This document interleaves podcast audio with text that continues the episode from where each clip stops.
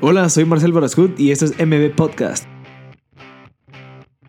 Hola a todos, eh, espero que estén muy bien. Nosotros aquí corriendo con el evento de Star Grind que se va a llevar a cabo ahorita el 8 de agosto, pero ya tenemos todo listo, así que vamos muy bien. En este episodio número 67 y número 3 de Emergentes, eh, conversamos con, las, con los fundadores de Cobambas, que ahorita pues son Icom, eh, Johannes, y Berusca, muchas gracias por haber participado conmigo hace un año exactamente. Lo siento muchísimo por no haber compartido este episodio antes, pero les quiero contar de que cambié de computadora y ese audio pues se perdió con la computadora. Luego descubrimos eh, con el equipo de M Podcast que sí estaba, lo logramos editar y lo trajimos pues ahorita al presente, que es este episodio. Creo que es súper conveniente que la gente lo escuche porque la historia de Ecobamas, que ahorita es Icom eh, de Johannes y Berusca, ha evolucionado muchísimo. Lo que han logrado es increíble. Entonces, de verdad, aprovechen este episodio genial. Eh, nos compartieron todo de una manera bien estructurada en donde pudimos entender las diferentes etapas que requiere cualquier emprendimiento literal y cómo, ellos fueron como que desarrollando habilidades, estrategias para pasar de ciertas etapas a ciertas etapas, incluso cómo superaron ciertos obstáculos y desafíos. Así que súper interesante. Gracias al equipo de ICOM, de verdad, por, por, la paciencia y espero que les sirva a la gente que está escuchando todo lo que nos compartieron y la pasión que se transmite al momento que ellos cuentan por qué es que lo están haciendo. Así que espero que les guste, de verdad, es súper valioso. Eh, los espero eh, hoy, digamos el, el, 8 de agosto, en el evento de Star Grind. Muchas gracias a todos los que participaron. Es el segundo episodio que llenamos Entonces creo que hay mucho interés de emprendedores por este tipo de contenido. Así que gracias, disfruten este episodio y espero que les guste. Y cualquier comentario o cualquier a cualquier persona que le pueda gustar, eh, se lo recomiendo que se los pasen. Entonces, para que sepan eh, y que tener un poco en contexto antes de empezar, este episodio se grabó y eh, hace un año exactamente. Entonces, se van a dar cuenta cómo hemos ido mejorando y desarrollando mejor en las preguntas, pero creo que logramos obtener un excelente contenido. Gracias a Berusca y gracias a Johannes por apoyarnos con este contenido. Así que espero que les guste y disfruten este episodio número 67 de M Podcast. Estamos con los fundadores de Cobambas, eh, Berusca Bello y Johannes Lutman, que es una pareja de emprendedores que nos vino a visitar hoy aquí al, estudio M Podcast, que nos va a contar un poquito sobre su proyecto de Cobambas. ¿Cuál fue el problema que encontraron al iniciar Ecobambas? Bueno, eh, pues mucho gusto. Eh, bueno, el principal problema al principio fue la necesidad. Teníamos okay. una necesidad económica eh, vivíamos en Costa Rica, fuimos a vivir a un ashram, a una comunidad autosostenible. Pensamos que la vida se trataba de eso, de sembrar, cosechar, meditar. Uh -huh. Y de aislarse. Y de aislarnos, sí. sí. Y tardamos un mes en la comunidad. Rápido nos dimos cuenta que no era nuestro propósito. ¿Por qué? Eh, pues nos dimos cuenta que primero que nada ahí había un, un gurú que okay. teníamos que seguir. Nos dimos cuenta que no teníamos que seguir a nadie, que nosotros mismos cada uno tenía su gurú Propio interno. gurú, sí. Ah, okay. Entonces, desde ahí rompimos con eso y también pensamos que aislándonos no impactamos. Okay.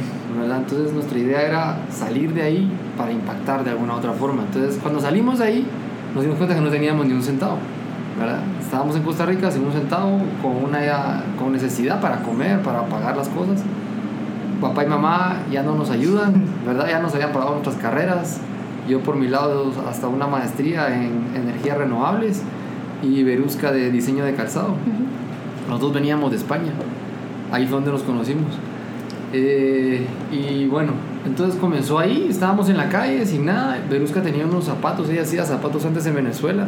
Como sí. parte de la universidad, de la carrera. Estudié diseño de moda allá y mmm, luego cuando salí a trabajar, ¿verdad? Eh, comencé también sola, no, o sea, no fui a buscar algún trabajo para estar contratada, sino yo sola empecé, hice zapatos.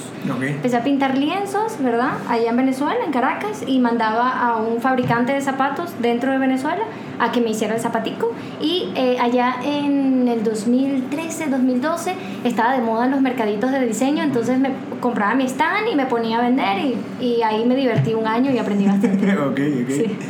¿Y siempre los zapatos que tú hacías eran de materiales renovables o era tú compras la materia prima y solo las mandabas a hacer? Allí era solo materia prima. Ah, ok. y nueva, ¿verdad? Y lo que trataba de vender allí era el- lo artístico, Ya. pintado a mano. Sí.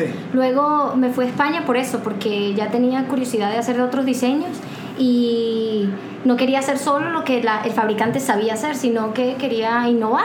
Ya. Entonces por eso una vez busqué mi máster y me fui año y medio y terminé mi máster y chévere. Excelente. Y digamos, ahorita que están en, en Costa Rica, al finalizar su, pues, su ashram, eh, ¿por qué no buscaste un trabajo? ¿Por qué no buscaron lo seguro, digamos, como muchos lo hubieran hecho? We are rebels, Son rebeldes. Sí. muy rebels. Sí, mira, la verdad, sí. Sí. lo tuvimos que buscar y sí tuve varios trabajos. Ok. ¿verdad? Llegaron. Tuve trabajos, paseaba perros de principio. Sí, Dog Walker. de- porque era lo primero que me dieron, Sí. ¿verdad? Paseaba perros en todo Costa Rica. Después de pasear perros fui conserje del edificio donde vivíamos Ah, para ayudarnos a pagar la renta. Eh, De y- hustle, así. Ajá, ajá. Después, bueno, logré una oportunidad en un banco con mi carrera. Eh, Una da- pasantía. Ajá, daba consultorías en el banco para proyectos de energía renovable. Fueron como seis meses. En, en ese tiempo fue que empezamos nuestro negocio, ¿verdad? Con, con un poco de, de ayuda, pero de principio, de principio, sabíamos que queríamos hacer algo propio. O sea, Ah, lo sentíamos desde Ah, adentro. sí. Decíamos, ¿para qué trabajar para alguien? ¿Para qué esto? ¿Para qué lo otro? Sí, muchas Empecemos de preguntas. una vez. Ujú. Eh, Como ¿Para qué jóvenes. esperar? Ajá, ahora jóvenes. démosle. Entonces, bueno, así fue como empezó, con la necesidad. Eh, Verusa, como te digo, tenía unos zapatos viejos que ella llevaba en la maleta, salimos a venderlos porque no teníamos nada de dinero. Pero eran los que tú diseñaste al principio. Sí. Ah, sí, ok. los del principio. Llegamos a Costa Rica, entonces le dimos la noticia a mi mamá. Mira, nos vamos del ashram, no era para nosotros. Ah, ok, te estoy enviando los zapatos que te quedaron aquí en Caracas para que los vendas y puedan comer. Chao. Adiós. Buena suerte. Cabal, entonces nos llegaron los zapatos y bueno, salimos a la calle a venderlos. Me acuerdo bien que le di seis pares a Verusca, seis pares para mí y nos fuimos a vender a la calle. Ok. Mira, vamos a vender porque no, no hay ni un centavo. A la calle, a vender, a ofrecer, pum, pum, pum.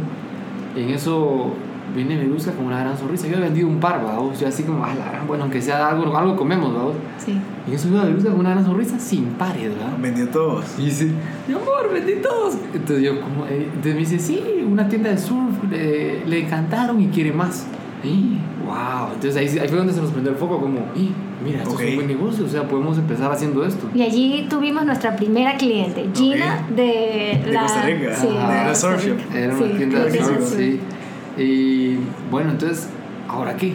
¿Cómo hacemos más para esta tienda de surf? No teníamos ni un centavo. Entonces teníamos que pensar la forma de cómo hacerlo sin un centavo. De lo que ganamos, solo pagamos el cuartito un mes más, eh, de- guardamos un poquito de dinero para comer, mínimo, y el resto todo lo invertimos. Ok. Y eso ¿En hemos qué hecho. invirtieron? En hacer los zapatos. Materia Hicimos prima 12 y zapatos. hechura. Pero la materia prima, ¿cuál? La, la, la que, materia prima como tal. La No. reciclada. Ah, ahí, ok. ahí es como surge Ah. Cobambas, exactamente. ¿Por qué? Porque nosotros empezamos a ver que no teníamos dinero para comprar esa materia prima. Entonces fuimos a buscar en varios lados y era carísimo todo, o sea, no nos alcanzaba. Entonces, en una como megapaca, encontramos, nos donaron una bolsa de ropa vieja. Dijimos, mira, esto puede ser para el zapato, pero para la parte de arriba, con jeans, con sábanas, con cosas, con todo lo que teníamos. ¿Y qué le ponemos de suela? Entonces, caminando, justo enfrente de la megapaca, había una como lugar como de Pinchazo. pinchazo. y tenían como unos, unos- unas ruedas así, pero Ajá. viejas. Le dije, vos, mira, me regalas esas llantas de ahí. Ah, sí, dale, llévatelas, llévatelas. Wow, entonces a mí se me ocurrió, mira, podemos hacer esto de suela, mi amor, y esto de así. Y ahí fue. Entonces, el segundo reto fue, ¿quién no lo va a hacer? Ajá. Entonces, porque nosotros, imagínate, era algo nuevo, pues, ¿quién nos va a hacer un zapato de basura? ¿Quién va a hacer un zapato con llanta y con ropa? Entonces llegué como el primer zapatero y le dijimos, mira, que necesito un zapato así, pero con estos materiales. Ah, está difícil, ¿verdad? Así que te dice mil, mil Sí, cosas. siempre. No, hombre, que probar, que dale, que no sé qué. que sí Entonces, se va, puede decir. va, voy a probar. La cosa, nos sacó un par horrible, vamos, todo torcido. eh, la gran, nosotros como, no, hombre, esto está fregado. Pero persistimos y nos mandaron a otro lado, nos mandaron como a otro lado, hasta que llegamos a una fábrica. Llegamos a la fábrica y me recuerdo que nos recibieron unos señores mayores, súper buena gente. Nuestros amigos, No, ellos ah, sí. fueron sí, quienes nos ayudaron a fabricar todo el tiempo que estuvimos en Costa Rica. Era una fábrica familiar Y apenas le contamos el sueño y la visión, se rieron, dijeron, ok, les ayudamos. Qué buenísimo. Sí, era increíble vos, porque la fábrica como mínimo tenía 500 pares. Nosotros le dijimos, mira, nos van a hacer 12 pares. Ajá, para empezar. Sí. Pero eh, como nos vieron que Sí. estábamos realmente echando punta y queríamos hacer este proyecto, nos dijeron, está bien, les vamos a ayudar. Y nos hicieron 12 pares. Y con esos 12 pares empezamos todo el negocio. Y aún con los feos de los otros Los artesanos, vendieron. los vendimos. Eso es Vendimos los importante, feos, persista. vendimos los feos. Siempre es la proyección. Excelente. Sí, no sé ni ¿cómo cómo lo los vendimos, pero los vendimos. Sí. Ok, entonces ustedes empezaron ese negocio por necesidad. Por Pero necesidad. entonces, ¿qué visión tenían al momento que, ok, diseñamos esos zapatos, hagámoslos de material reciclable? ¿Por qué? O sea, ¿qué visión tenían? ¿Tenían la idea de querer impactar al medio ambiente? ¿Por qué no lo siguieron haciendo en materia prima? Normal. Ayudar al, al medio ambiente era la primera visión, o sea, limpiemos juntos, ¿verdad? El planeta está lleno de basura, está lleno de plástico principalmente. Este, vamos a hacer este negocio. eh, para nosotros tiene, tiene más corazón, ¿verdad? Cuando, cuando vemos que esta proyección que puede, puede estar limpiando el planeta y también el ejemplo al ser humano en sí, ¿sabes? Es para demostrar, mucha, todos podemos, todos pueden emprender una idea, no importa cuán loca esté, y mejor si tiene impacto, ¿verdad? Para Sí. el medio ambiente, para otra, para otro ser viviente, ¿verdad? Y pues nada, aquí Sí, estamos. Es que eso al seguimos. final es lo que, incluso la tendencia va a eso. O sea, Es la que la gente ya empieza a buscar no solo hacer dinero, sino que realmente que tenga un impacto en, en, en Es que- alguien, en el medio ambiente, ya sea las personas, dándoles trabajo. ¿Sabes por qué? Siento que no llena el corazón, llenarte de Exacto, dinero y éxito exacto. solo. Es más Exacto. lindo cuando lo compartes, cuando, cuando estás ayudando a otros. Sí, que te despertás y sabes de que lo que estás haciendo está teniendo un impacto en alguien más, en alguna... Es precioso. Sí, Tu ego, pero tu ego positivo se expande y eso, es, eso está bien, eso, eso te da más fuerza para seguir ayudando. Sí, definitivamente. Sí. Y en ese momento también vimos la, la visión de que eso fue cabal hace como cuatro años. Y tuvimos la visión de que, mira, de aquí en cinco años este producto va a ser de moda. Ajá. La gente lo va a buscar, ¿verdad? La gente va a buscar un producto ecológico porque ya el planeta ya no, ya no Sí. puede soportar más cosas nuevas. Tenemos que reutilizar, tenemos que pensar en el futuro. Y cabalmente, mi esposa quedó embarazada ahí en Costa Rica. sí. Entonces también empezamos a pensar en el futuro de nuestros hijos. ¿no? Ok. ¿Y qué ejemplo le dábamos mientras crecíamos? Pero en relación a la parte de la empresa, o sea, ¿qué, ¿cómo querías que ellos te vieran a la mar? Ellos están haciendo un producto que está teniendo... Qué bonito. Sí, Están haciendo un producto y lo hacen todo por todo y todos salimos a trabajar, Ajá. todos vendemos, todos sabemos que hacemos zapatos, eso es lo precioso. Qué bonito. Sí. Y se quedaron en Costa Rica, ¿qué hicieron? ¿Cómo fue su proceso? O sea, ¿vendieron los 12 pares? ¿Fueron a pedir otra vez a la familia? ¿O Sí. cómo fue? vendimos los 12 pares y reinvertimos todo. Siempre. Reinvertimos todo. En vez de 12 pares, ahora hacíamos 24 pares. Ajá. Después de hacer 24 pares, hacíamos 30 pares. Así. Y, y, y solo comíamos arroz y frijol. Sí. ¿Por cuánto tiempo? Mucho tiempo. Ah, un montón. Casi cuatro años. El No. año pasado que comenzamos a comprar queso y mantequillas. No, nosotros somos vegetarianos, no comemos Ah, ok, nos ok. ayudó. Ah, bueno. Eso nos ayudó. ok, Eso los ayuda a estar más baratos. Sí, puro mercado. Sí. Sí, puro mercado, verduras, eh, arroz, frijol, granos. Entonces, pues, comíamos lo básico, no gastábamos en nada más. Nada y todo lo reinvertíamos, lo reinvertíamos. Sí. Entonces eso nos fue posicionando en tiendas en Costa Rica, nos fue creando, íbamos a todas las ferias que podíamos eh, y así, entonces ¿Y cómo hicieron para decidir el precio de los primeros 12 zapatos? O bueno, de los primeros 6 que vendieron.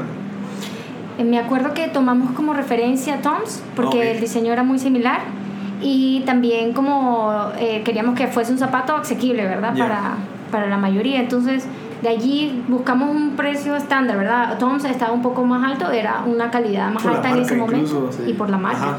Y nosotros teníamos un producto similar hecho en Costa Rica, materiales reciclados y queríamos que la mayoría de los adolescentes nos comprara. Entonces, por eso yo creo que los vendíamos como en, ¿en qué? 15 mil colones, algo así. sí, ¿Y eso empezamos cuánto es? regalando, la verdad Sí, que casi empezamos regalando. regalando. ¿Eso Eh, cuánto es en dólares? Es, eh, 15, Son 10, 15 dólares. 15 dólares. No, No, chico. 20 dólares. Ya no me recuerdo cómo está el cambio. eh, era 500 dólares. 500 colones, 500 Bueno. colones por un dólar. Sí, Ah, bueno. sí. Entonces son tre- 30 dólares. 30 30 dólares. 30 dólares. 30 ok, dólares. buenísimo. Sí. Sí. nuestro costo estaba ahí, pues no teníamos tanto margen de ganancia, Ujú. pero sabíamos que teníamos que empezar con un costo bajo. Sí, cabal. Para Era darnos a conocer. darnos a conocer, para entrar en el mercado y todo.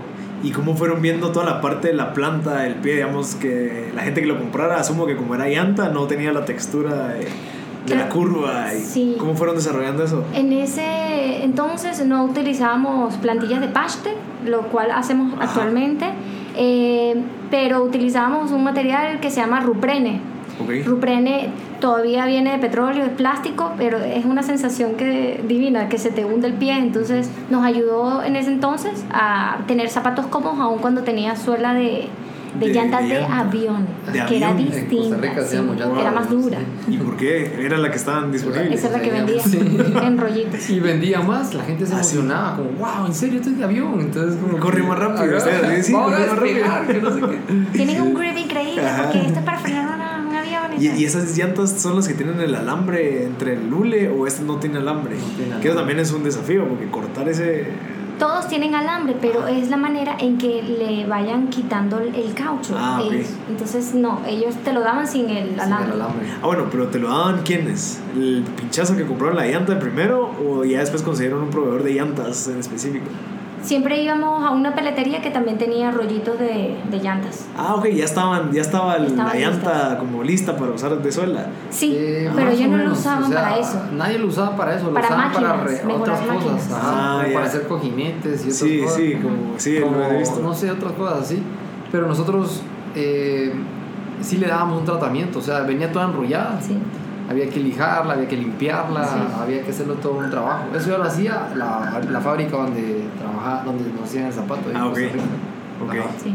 Que hasta ahí fue que se logró quedar bien, como te dije, antes quedaba todo torcido, Ajá. quedaba la forma de la llanta De del zapato, llanta. o sea, no, no lo podía domar el zapato. ¿Pero qué? ¿Pero cuando alguien se lo ponía ya se domaba o siempre se iba a quedar así torcido? Ya en la fábrica, cuando lo hizo la fábrica, ya lo sacaba bien, ya lo Mm, sacaba recto, ya. porque la fábrica ya lo trataba, ya trataba la, la llanta. Ok. Pero al principio sí fue un, un, un obstáculo. Pues, Y eh, que, ajá, digamos, esa, ese obstáculo y qué otro obstáculo tenían al vender un zapato que no existe. ¿Cómo haces que alguien te quiera comprar un zapato este o no un Toms? ¿Cómo hicieron ustedes ahí? Vendíamos, me acuerdo que nuestra frase para convencer a la gente era que era un Toms, pero eco-friendly. Ah, ok. Entonces, Sí, porque los Toms no son eco-friendlies. No, son eco-friendly, Ah, todos ok. los materiales. Eh, tiene un propósito social, Ajá. les regala zapatos a niños en necesidad, pero no, el zapato en sí sí venía de material, Ya, materia prima materia nueva. prima normal. Sí. Ok. ¿Cómo hicieron, bueno, hasta cuándo se decidieron quedar en Costa Rica? ¿Cuántos pares se han vendido? ¿Cómo fue esa decisión? Eh, bueno, nació Kai, nuestro primer hijo, y como al- después de ocho meses de nacido, ya nosotros teníamos tiempo conversando que podíamos venirnos a Guatemala. Aquí en Guatemala está la familia de Johannes y para mí era un reto nuevo volver a adaptarme a otro país y lo tomé y nos vinimos. Pero digamos también por alguna parte del negocio, porque digamos ya estaba montado el negocio, ya tenía la fábrica, ya tenía sus clientes. Teníamos todo. ¿Cómo fue que migraron todo eso? Ok, empezar de nuevo otra vez. Creo que esto es algo inédito. Yo creo que Johannes sabía que tenía aquí contactos para avanzar rápido. Ah, ok. y a su familia que lo apoyaba. Y, pero realmente creo que principalmente la, la decisión la tomamos por familiar. Sí, como Sí. pensar también en nuestro hijo que tuviera sus primos, que tuviera más familia. Y la convicción de que en cualquier lado puedes, ¿sabes? Sí, si lo hicimos en sí. Costa Rica, pues Sí, vamos a volver no a hacer. nada. Ya Nada. no teníamos límite, ya no teníamos miedo tampoco No hay de empezar porque ya habíamos arrancado desde cero ahí. Ya estábamos ahí. Y también sabíamos que aquí la materia prima es un poco más accesible, la mano de obra también más accesible. Hay más basura aquí. Hay más basura. sí. Entonces ya, teníamos eso eh, en mente. Aquí hay menos conciencia del reciclaje. En Costa Rica hay más conciencia de esto. Eso sí, sí. Eso sí. Entonces es como, ok, aquí hay que educar más. Ok. También, sí. Otro reto. Otro También, reto. otro Ok, reto. y ustedes vinieron aquí en Guatemala y, ok, ¿cómo encontraron la primera fábrica? Ah, ¿Cómo empezaron? otra a- vez, otra vez A arrancar de nuevo en la terminal, Dar a vueltas. dar vueltas. No teníamos vueltas, carro ni nada, andábamos en las camionetas, en buses, Sí. con el chiquito cargado ahí. Ah, Sí. Wow. Entonces eh, fue bien difícil, la verdad, otra vez volver a empezar. ¿Y n- ¿Nunca tuviste la tentación de decir, papá, mamá, échame la mano, aunque sea, no sé, cinco meses en lo que empiezo? Porque Eh, al menos, pues. Nos ofrecieron muchas ayudas Ajá. de Johannes, ponte a trabajar acá, Johannes, aquí hay otro trabajo y tal. Y solo tomamos uno, ¿verdad? Tomaste el de Sí, Primo uno. Yompa y nos sirvió para un principio, los primeros tres, ¿Y tú para meses. Meta seguías produciendo? Ah, no, Yo tenías estaba a con tu hijo, obvio. Yo sí. estaba con Kai Ajá. y eh, diseñaba y contactaba, ya teníamos a un primer artesano, entonces hablaba con él y cada dos semanas le mandaba hacer muestras y así iba poquito, más lentito yo solita, pero ahí no, no parábamos. No ¿Y qué- paramos. ¿Y qué era lo que los mantenía, o sea, a pesar de que iban en bus con el hijo, ¿y qué era lo que los mantenía con la gana de seguir creciendo si te están ofreciendo todas las opciones de no, me buscan trabajo en un banco, o un trabajo en una empresa multinacional? Sí. ¿Qué era lo que los mantenía con la visión, o sea, el propósito? ¿Cómo te digo? O sea, nosotros estamos muy vinculados a este emprendimiento con la parte espiritual. Entonces Ok. nosotros nos reíamos de nosotros mismos. O sea, hemos estado en, los- en varios países del mundo, hemos disfrutado de las cosas más ricas gracias a nuestros padres, a nuestra familia. Y hoy estamos aquí, nosotros, solos. Y sabemos que tenemos todo el conocimiento para llegar a donde estaban nuestros papás y más allá. Ajá. Porque Eso. no hay nada que te pare, solo tú y tu Exacto, mente, ¿verdad? exacto. Entonces creo que tratábamos de reírnos en vez de ponernos Sí. a decir, ay Dios mío, ¿por qué? Ay, está corriendo.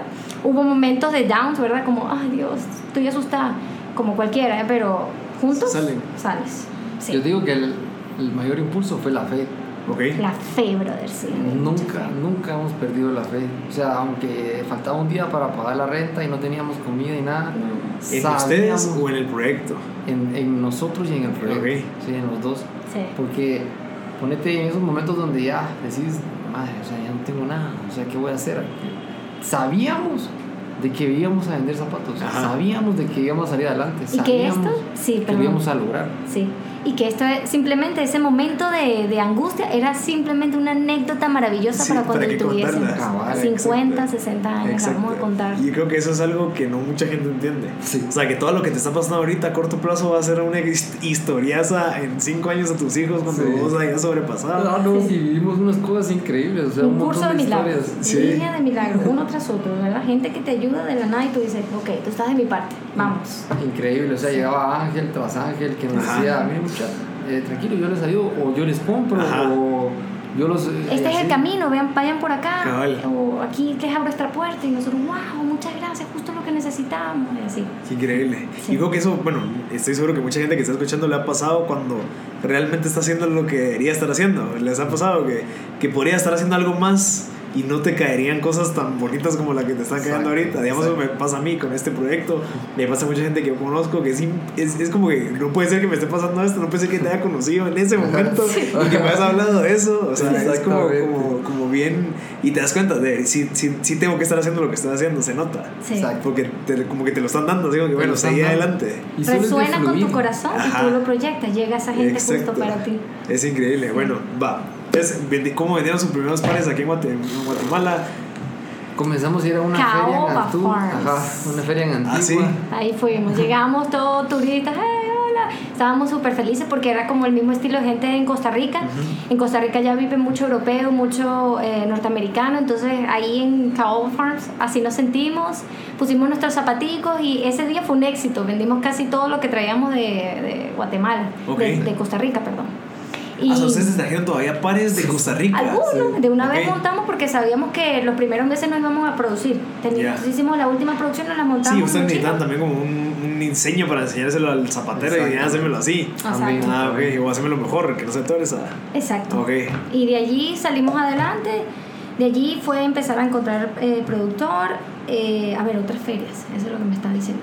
Pero digamos, ¿cómo fue? O sea, ¿dónde encontraste el fabricante de tus nuevos zapatos? O sea, Buscando, buscando. ¿Pero qué buscabas? uno, zapateros. Zapateros, los normales. Zapateros. Los zapatos, mucha arreglamos este zapato, mira, hacemos un zapato. Sí, lo que encontráramos. Nos- Fuimos a buscar fábricas de principio, pero lo mismo. Fábricas te, Te hacían- piden un mínimo. Ya. hacían grande. un mínimo grandísimo. Y entonces, bueno, empezamos a buscar, pero talleres. Talleres que son como una fábrica chiquitita. pues, Sí, que te puede que hacer- son los que reparan zapatos, que mira, se me zafó la suela, pegámela.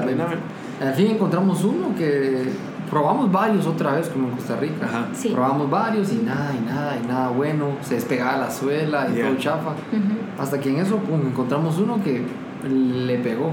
Entonces empezamos a hacer ahí con él. Con él. empezamos a hacer igual, ¿verdad? Que 12, que 24 Ajá. y así, poco a poco. Eh, De y- allí conocimos a ya nuestro gran artista que hasta el día de hoy sigue con nosotros.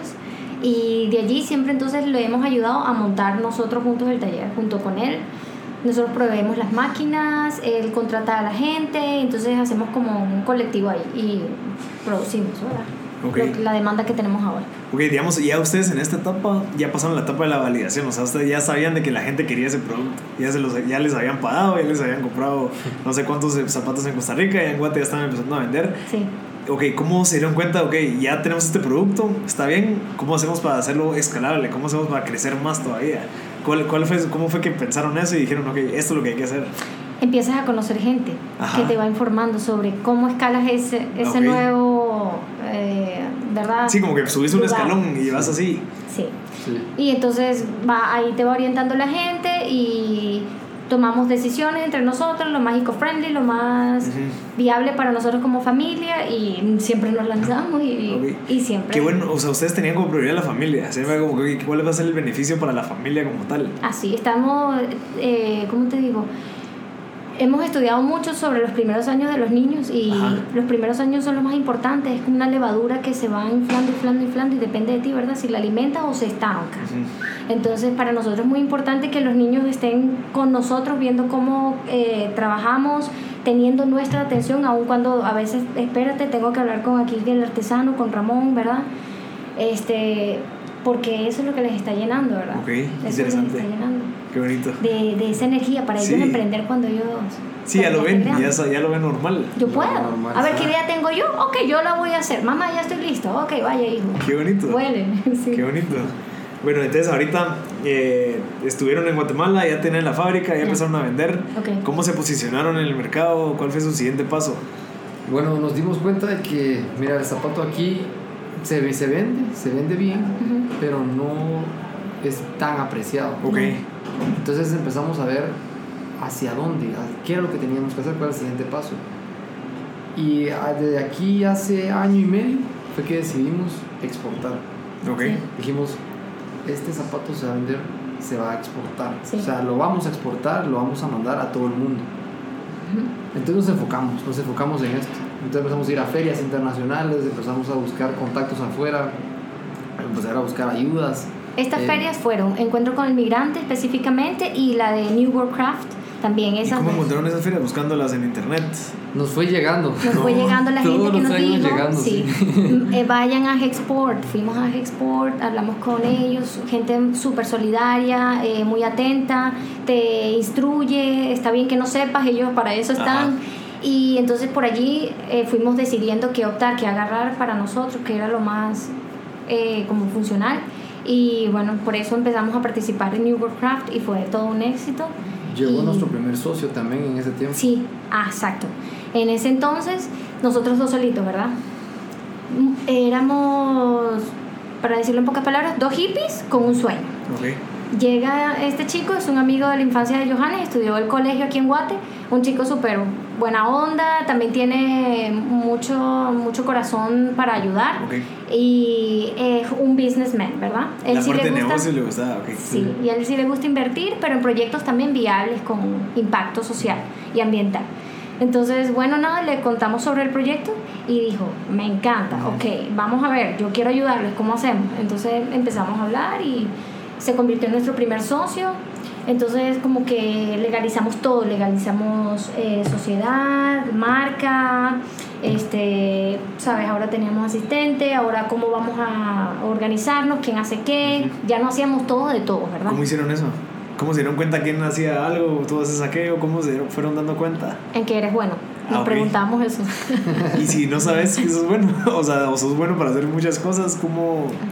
Porque Especialmente probamos. entre ustedes dos. Ah, ¿Cómo le dices, nosotros- mira, vos haces este o qué? O- Mientras practicábamos, ¿verdad? Emprendiendo, nos dimos cuenta quién era bueno para qué. Ah, ok. Entonces, Johannes sí, siempre mostró mayor habilidad para vender y es muy amable, muy tranquilo para vender, entonces él estaba allí. Pero no fuiste tú la que vendiste los seis pares en Costa Rica. Sí, yo también tenía mis momentos, ¿ves? Ajá. Pero él era más constante. Ok.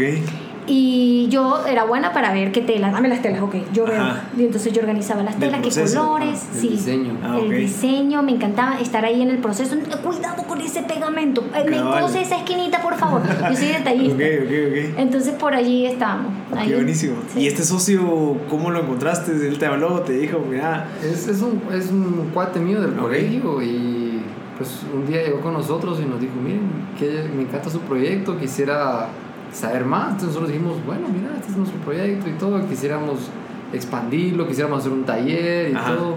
pero no tenemos capital, ¿verdad? O sea, estamos así. Ok, déjenme ver, tal vez yo puedo incorporarme y ayudarlos y hacer y crecemos juntos, ¿verdad? Este negocio. Entonces así fue que, que se incorporó. Y digamos, ahorita al momento que ustedes quisieron exportar el producto, no tuvieron el miedo, ok, me lo pueden copiar.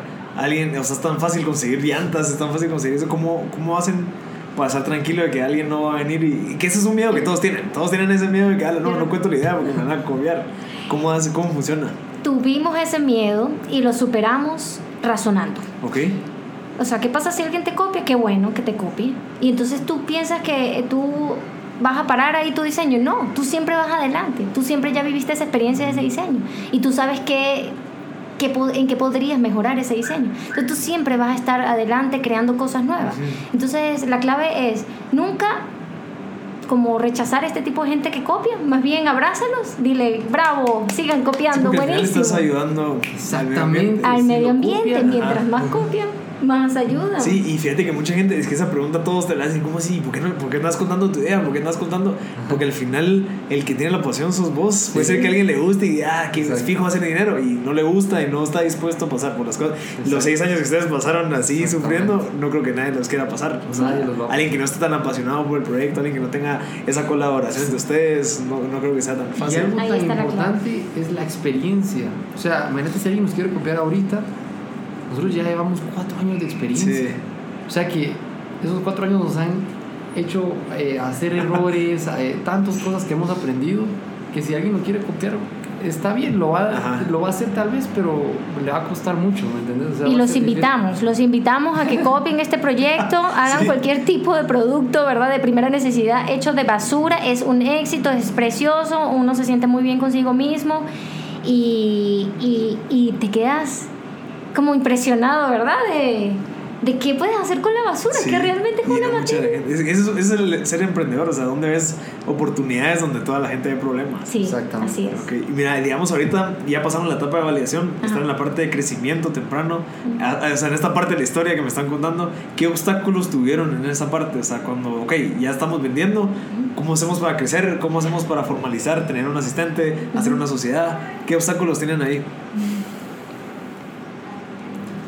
Bueno, mira, ahí en esa fue todo un año de, de aprendizaje que empezamos a formar la página web, empezamos a, a invertir. O sea, fue prácticamente ahí todavía fue de inversión, porque todavía no era autosostenible el proyecto. Por eso, pero ya invertían en algo más... Sí, yo creo que tengo la respuesta para esto. Eh, creo que la palabra se llama disciplina. Eso nos costó. Y era lo más importante en esta etapa.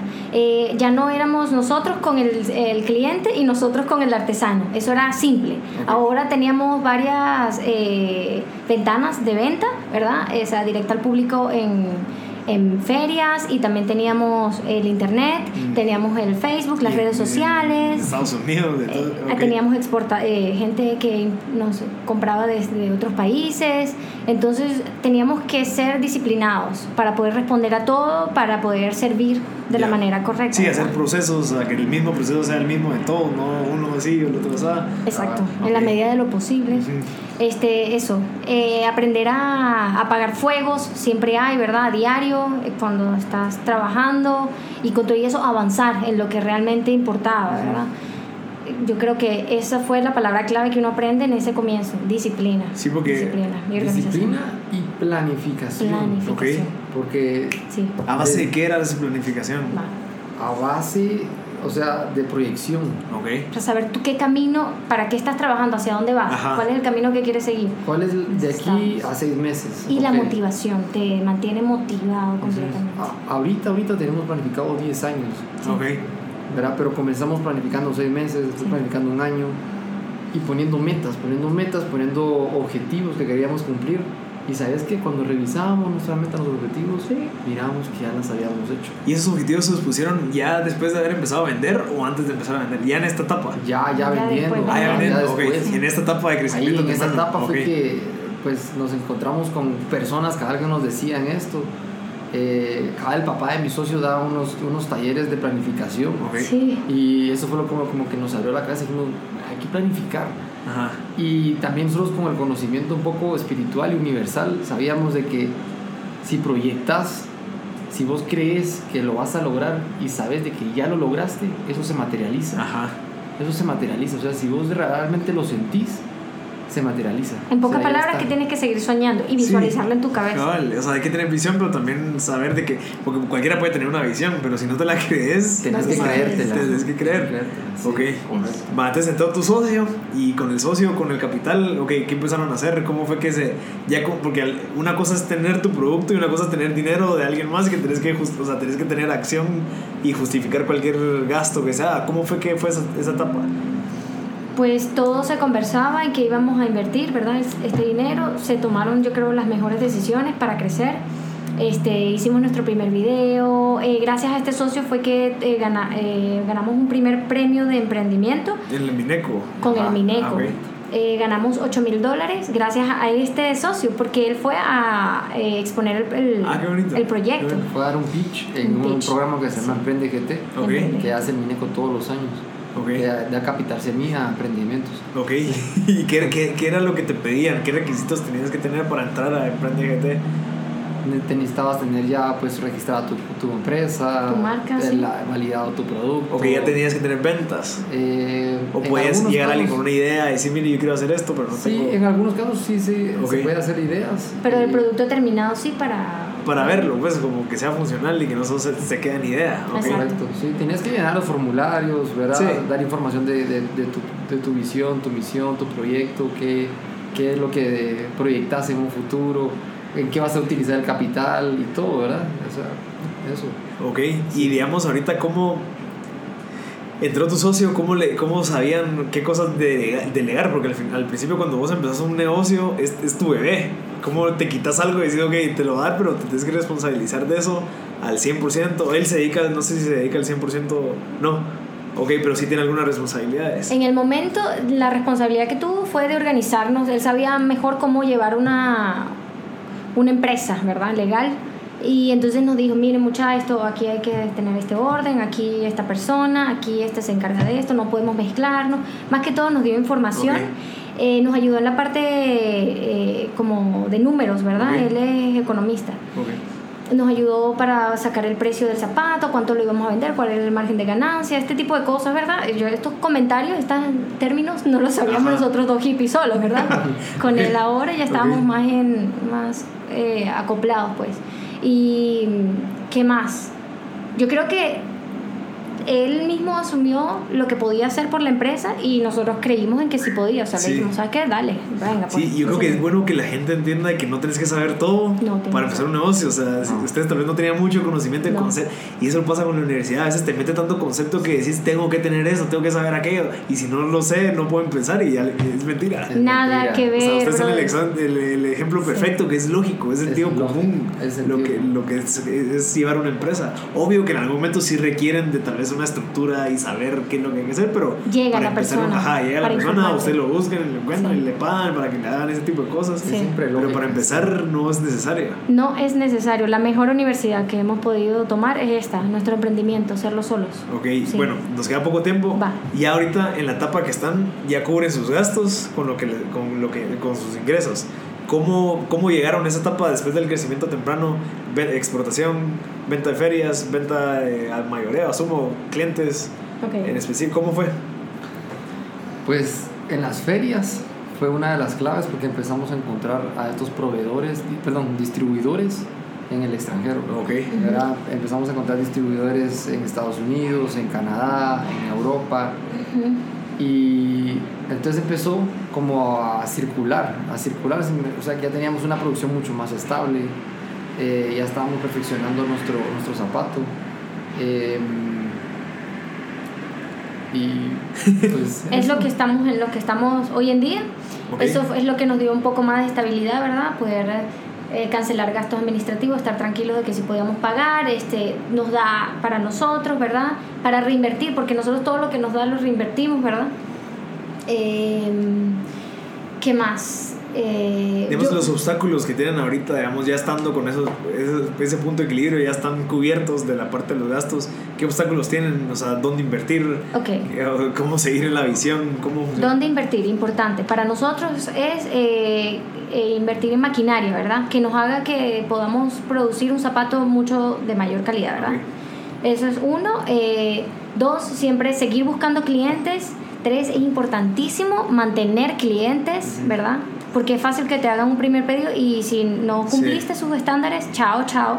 Entonces otra vez desde cero. Es mejor mantener clientes este, buscar siempre nuevos clientes, buscar siempre nuevos retos a nivel de diseño, qué, qué podemos sacar ahora, qué línea, qué tipo de zapato, mire este nuevo material, cómo lo podemos introducir, otro material reciclado que Johannes siempre está encontrando.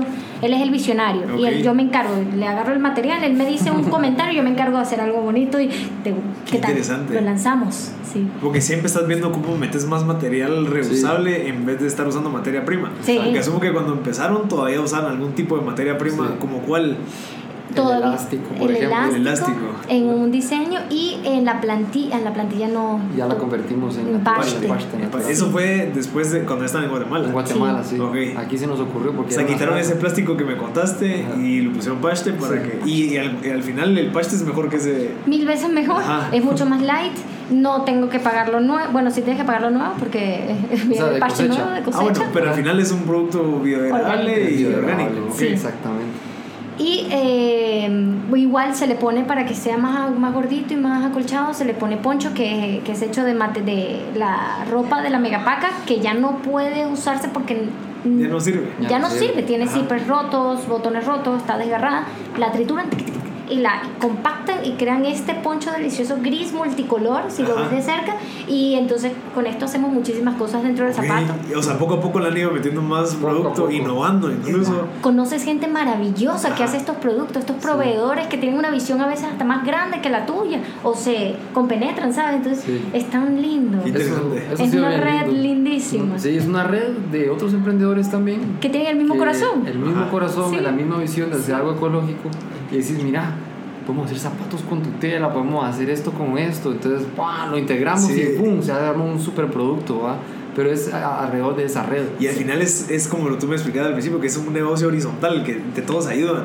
Entre Porque todos al final, al final es un beneficio. Como, y en la parte del medio ambiente también ayudas con la visión que ustedes quieren de abrir diferentes lugares o fábricas que produzcan el zapato en diferentes áreas de Guatemala para que gente que con trabajo y a la, y a la vez agarren basura de tal vez de sus lugares para producir esos zapatos. Así es, nuestro crecimiento nos encantaría y lo estamos haciendo así, que crezca ah, de manera horizontal, lo llamamos células ecobambas, ¿verdad?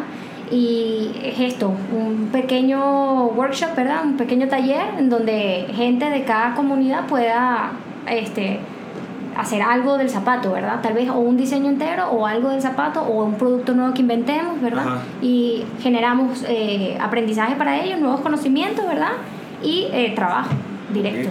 Y digamos, ahorita están en el punto de equilibrio, ¿qué es lo que les hace falta o cómo piensan ustedes pasar ya a crecimiento acelerado? O sea, que ya, ya profit, ya hay ganancias, ya pueden seguir invirtiendo. ¿Cuál es su siguiente paso? Estamos justo en eso ahorita. Si es que no es secreto. Sí. No, mira, la verdad es de que ahorita estamos en una evolución. Así es. Estamos en una evolución, en una Estuvimos- transformación. Eh, eh, como que pusimos un pie en esa zona, ¿verdad? Crecimiento acelerado.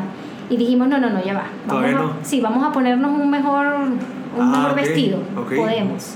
Entonces, Entonces nos dimos cuenta que un crecimiento tan acelerado no nos lleva a un resultado bueno. ok. ok. ¿Por qué? Porque nos dimos cuenta que si hacíamos el zapato, ahorita digamos hacemos 500 en un mes. Y estábamos a punto de hacer un salto a 200 mil pares Ah. en un mes. Sí. Entonces cuando nos, nos dimos con ese, cuando nos topamos con eso dijimos, no, no, o sea, sí, increíble, ¿verdad? Vas a vender, pero vamos a hacer, vamos a fracasar. Porque ¿Por no qué? es lo mismo, no, es nueva parte del producto. No, no, no Es- podés, no podés hacer, o sea, digamos, imagínate hacer, hacemos 500, pero hacer ya a, a- a una escala mayor, necesitas eh, tener el zapato completamente perfeccionado. Imagínate, imagínate fallar en 100 mil pares. Sí, imagínate sí. fallar en 100, pa- fallas en 100 pares, va, todavía te rescatas, pero imagínate un pedido de 100 mil pares, fallas, quebras. O sea que tenemos que todavía perfeccionar todavía aún más Ajá. y ir creciendo poco a poco. paulatinamente. Paciencia, Paciencia, paciencia. Paciencia, porque ese momento va a llegar. Entonces Exacto. entendimos que hay que disfrutar el camino, ¿ves? Exacto. Que todavía necesitamos varios conocimientos que sabemos que va a llegar para que nuestra línea de producción sea algo eh, viable, algo estable, ¿verdad? Algo que pueda garantizar que 200 mil zapatos, ¿verdad? En- de aquí a tres años, cuatro años, salgan de realmente bien y que ese cliente quiera seguir pidiendo, Ajá. ¿ves? Entonces Qué increíble. le dijimos no a ese crecimiento súper acelerado. Pero igual, al final está la opción en algún momento. Ahí y, está. y el producto lo tienen, al final la decisión que ustedes tomaron es a base de la calidad del producto, no tanto por egoístas o porque no, sino que solamente quieren hacerlo bien. Queremos hacerlo bien, Sí. queremos cuidar de nuestra familia también. En el proceso, imagínate, uno se desgastaría muchísimo Sí, para tendrías tratar que de meter sacar. mucha gente, tendrías que meter un montón de otras cosas. Y estar Sí. un tiempo pues, desgastándote uno mismo, ¿verdad? En un, en un crecimiento tan acelerado, o sea, tendrías que estar 100% ahí. Te piden 200 mil pares en tres meses. Sí, es mucho. Una locura de tres Bueno, pues, pues qué, qué buena, qué, qué bueno, o sea, creo que la palabra que dijeron de paciencia es algo que no tienen todos los emprendedores, que todos quieren ya las cosas y al final es- llegan al punto donde querían y, y voltean a plata, puchigas. ¿Por qué hice? Ajá, y, y todo el proceso que era lo Virgo Ujú. ya no está porque ya estoy aquí. Entonces también como que disfrutarse el camino. Disfruta es el camino. Excelente consejo que Sí. le puede dar a la gente. Porque es que sabes que cuando tú tienes la convicción de que sí lo vas a lograr, de que todo eso va a llegar en su momento, entonces disfruta el camino mejor, no te, no te apures. Todo Ok. eso lo vas a disfrutar igual. Y el que se apura al final para... O sea, de- del apuro no te queda más que el cansancio, Sí. ¿verdad? Como dicen, o sea, al final del día, eh, si te apuras, no te sale bien la cosa. O sea, igual cuando haces algo rápido, te das cuenta que no, no queda bien terminado. Si te tomas el tiempo, lo haces con tranquilidad, lo haces con corazón, vas viendo que la cosa sale mucho mejor. Sí. Entonces fue en, en este momento que decidimos, tenemos que evolucionar, como una mariposa, ¿verdad? Ok. Que pasa de un gusano, come, come hojas del gusano y luego se encapulla. Y de ahí renace algo maravilloso. Entonces, para lanzarnos a, esta, a este nuevo eh, espacio, este nuevo escalón, ¿verdad? Que es crecimiento, ¿verdad? Que tu producto llegue a todos lados del mundo, que se convierta en algo global. eh, es que decidimos cambiar un poco de la imagen de nuestra, nuestra marca, nuestra empresa y también los diseños que estábamos haciendo.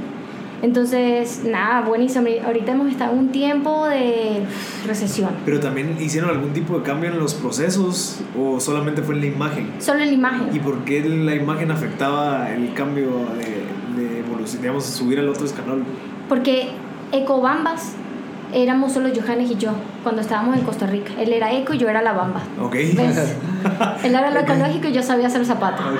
Pero ahora somos Equom porque ese es el nombre nuevo. Icom. ajá. Equom. Porque ahora están nuestros dos hijos. Porque ahora tenemos otro conocimiento un poco más avanzado. Y entonces También el significado tal vez cambia para ustedes de Cobambas a Icom. cambia el significado, cambia lo que queremos vender. Eh. Queremos vender un producto, pero a través de un producto vender un estilo de vida. Queremos vender eh, un estilo de vida en donde reciclas, en donde no generas basura, en donde tienes tu propia huerta, en donde tus hijos se alimentan de tu propia huerta y no tienes que ir a comprar, en donde crees en los vegetarianos, los veganos, o por qué tienen este mundo, por qué hacen lo que hacen, en donde crees en ayudar a otros sin esperar nada a cambio. O sea, esta es tu vida, más que Tiene un estilo de vida. solo, sí, es un Sí, estilo de vida, más que Ok, solo... Qué interesante. Mira, digamos, ahorita ustedes tienen alguna oportunidad para algún emprendedor, algún problema que tengan, que ustedes podrían decir, eso se podría solucionar con alguien que se le dedique el tiempo y el enfoque suficiente que podría ser para ustedes un beneficio. Algún tipo de producto, servicio, digamos, alguien que esté escuchando, que escuche y diga, ok, yo lo puedo hacer, yo tengo a alguien que me pueda ayudar. Ok. ¿Cuál creen que podría ser? Tal vez eh, estamos buscando que todas las partes de nuestro producto sean reutilizables, ¿verdad? Ok. Que nada lo deseches a la basura una vez que tú abres el producto nuevo, ¿verdad? Entonces, tal vez estamos buscando eh, tejedoras de, de pulseras para que entonces la, el, donde vaya la, la tag, ¿verdad? Ajá. No sea algo de plástico, sino algo como una pulsera, algo así, ¿me entiendes? Um, eso, estamos buscando ideas de tags, ¿verdad? Sí, de eh, eh, usar lo menos posible de un material que no sea biodegradable. Sí, Sí. exacto. Para que Bolsas, cajas, lo Nada. Cualquier material que tengas ecológico, reciclado o reutilizable, a lo mejor nosotros lo podemos utilizar. Tal vez saber si aquí se produce algo de em, plástico hecho de, eh, ¿cómo te digo? Fécula de, de papa, de yuca, ¿sabes? Que eso está de moda también. Tal vez, no sé, haya alguien aquí. Usted no lo tiene todavía. Todavía no lo Ah, hemos encontrado. Si ahí, si están escuchando en este momento. fijo, alguien lo va, alguien lo va a querer producir. Otra cosa que también sería que nos vendría bien son distribuidores también. Ok, ah, O sea, distribuidores de los zapatos. Claro, Exactamente. Si alguien tiene un contacto, por ejemplo, yo que sé, en Alemania o en Suiza o en... Porque ya exportamos a algunas partes de Europa, pero sí quisiéramos ampliar. En cualquier lado, Suramérica no, no tenemos tantos. eh, Centroamérica ya lo abordamos, Canadá, Estados Unidos, pero Suramérica no hay tanto Sí. y hay mucho. Incluso un mismo guatemalteco, ¿verdad? Sí. Un guatemalteco que quiera eh, emprender, exacto, o, que Claro. quiera emprender vendiendo zapatos o, o vendiendo un producto como nuestro en, no sé, en Petén Sí, o en lugares así. sí. Interesante. lo puede hacer, ¿verdad? Nos puede y digamos ahorita cómo los, los pueden contactar si alguien quisiera estar, si está interesado o cómo lo podemos encontrar para ver los productos. Ahorita nos pueden contactar en nuestra página web, ¿verdad? Ahí está toda la información. ¿Cuál es? Es equom.com, E K U O M. exacto. E-K-O-U-M. No. No, al revés. E K U O M. Exacto. Sí, exactamente. E-K-U-O-M. Punto com, ok. Punto com. Y en Facebook, redes sociales. Ahorita, ahorita estamos haciendo esa transición, como te menciono, estamos que- haciendo la transición de Ecobambas a Icom. Ok. Entonces, ahorita estamos eh, convirtiendo la página web que era ecobambas.com, la transformamos en icom.com. Igual las redes las transformamos de ecobambas a icom.